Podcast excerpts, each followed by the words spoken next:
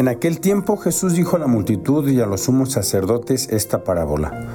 Había una vez un propietario que plantó un viñedo, lo rodeó con una cerca, cavó un lagar en él, construyó una torre para el vigilante y luego la alquiló a unos viñadores y se fue de viaje.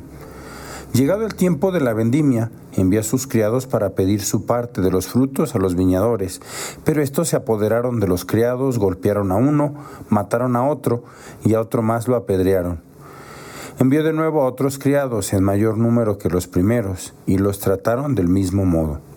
Por último, les mandó a su propio hijo pensando, a mi hijo lo respetarán. Pero cuando los viñadores lo vieron, se dijeron unos a otros, este es el heredero, vamos a matarlo y nos quedaremos con su herencia. Le echaron mano, lo sacaron del viñedo y lo mataron. Ahora díganme, cuando vuelva el dueño del viñedo, ¿qué hará con esos viñadores? Ellos le respondieron, dará muerte terrible a esos desalmados y arrendará el viñedo a otros viñadores que le entreguen los frutos a su tiempo.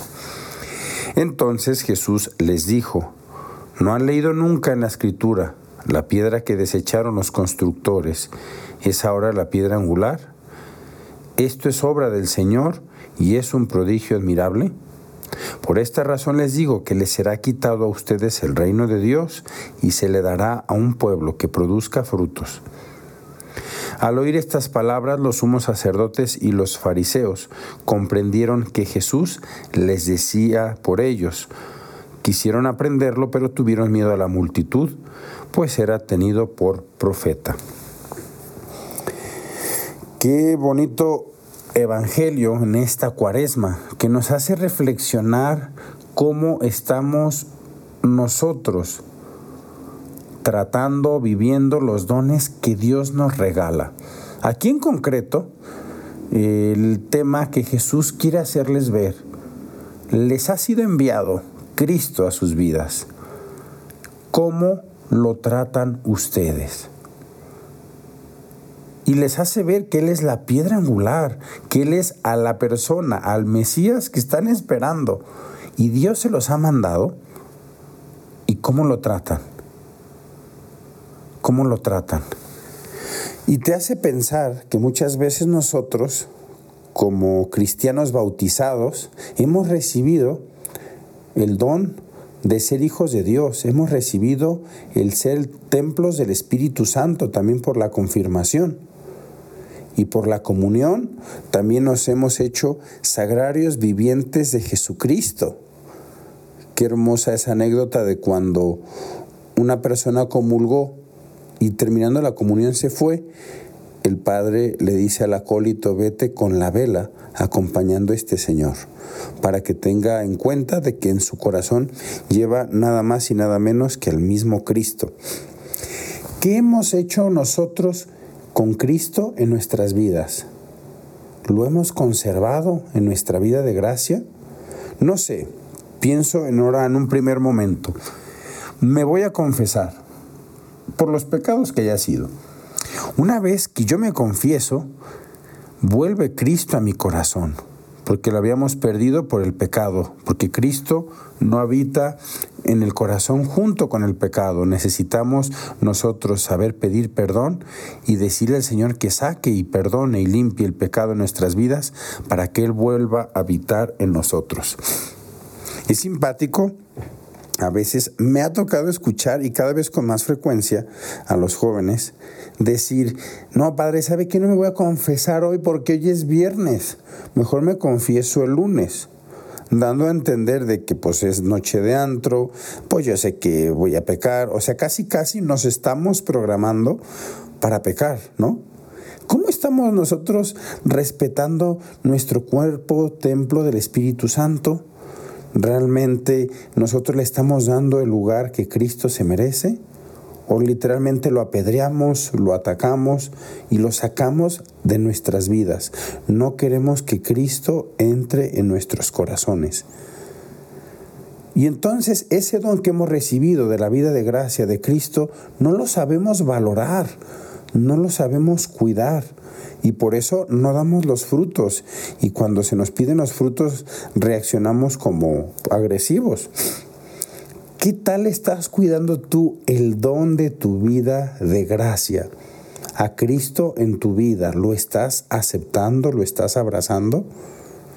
Qué hermoso. Yo recuerdo también así testimonios de jóvenes que de repente decían, pues en la fiesta no voy a perder el estilo, es decir, no voy a perder la vida de gracia.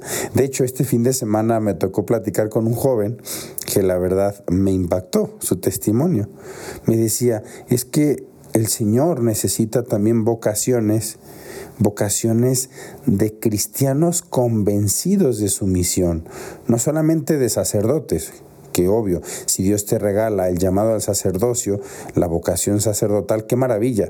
Se necesitan muchos sacerdotes en, este, en este camino pastoral, no tanta gente necesitando unciones, acompañamiento, etcétera. Pero él me decía, también se necesitan laicos enamorados de Cristo, que sepan vivir su felicidad también en el antro pero sin perder su vida de gracia, sin perder su amistad con Dios.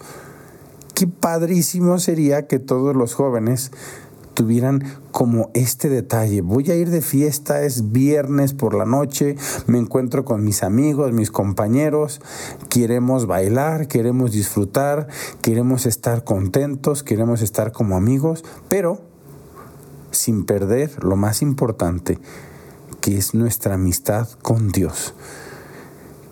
Y entonces las fiestas del cristiano son distintas porque el punto neurálgico de la alegría del cristiano es tener a Cristo, tener a Dios en el corazón. Y lo cuidamos y lo protegemos. Es verdad que como estamos hechos de barro, pues es muy probable que tengamos caídas. No siempre podemos estar en vida de gracia. Pues cuando eso por desgracia suceda en nuestras vidas, acercarnos con prontitud a buscar el perdón de Dios en el sacramento de la penitencia. Entonces les animo mucho. Esto, este, este pasaje del Evangelio nos hace ver como dones que Dios nos regala y nosotros cómo respondemos ante esos dones cómo es nuestra actitud. Y podríamos, ahorita hemos platicado sobre el tema de la fe, el don de la vida de gracia, pero también podríamos pensar, ¿qué estoy haciendo con mi vida? ¿Cómo estoy tratando los dones que Dios me ha regalado? ¿Los estoy poniendo al servicio de los demás? Y cuando Dios me llegue a pedir cuentas, podré decir, Señor, he tratado de perdonar, he tratado de amar, he tratado de poner mis cualidades al servicio de los demás. Pero también pensando en el don de la familia, ¿cómo has tratado, cómo has cuidado el don de la familia? Piensa en tus padres, has sabido valorarlos, has sabido cuidarlos, has sabido estar presente para ellos, en el don de tu esposa, en el don de tu esposo, los has puesto en el primer lugar, obviamente después de Dios, pero ya como es tu esposo, dentro del ámbito familiar, el esposo y la esposa terminan siendo como el número uno en la jerarquía después de Dios, pero le estoy dando ese lugar, lo valoro, lo quiero, ¿Lo trato bien? ¿La trato bien? Mis hijos, ¿cómo los trato? ¿Les dedico el tiempo necesario? ¿O soy de los que piensan que solamente con proveer el tema económico ya cumplí?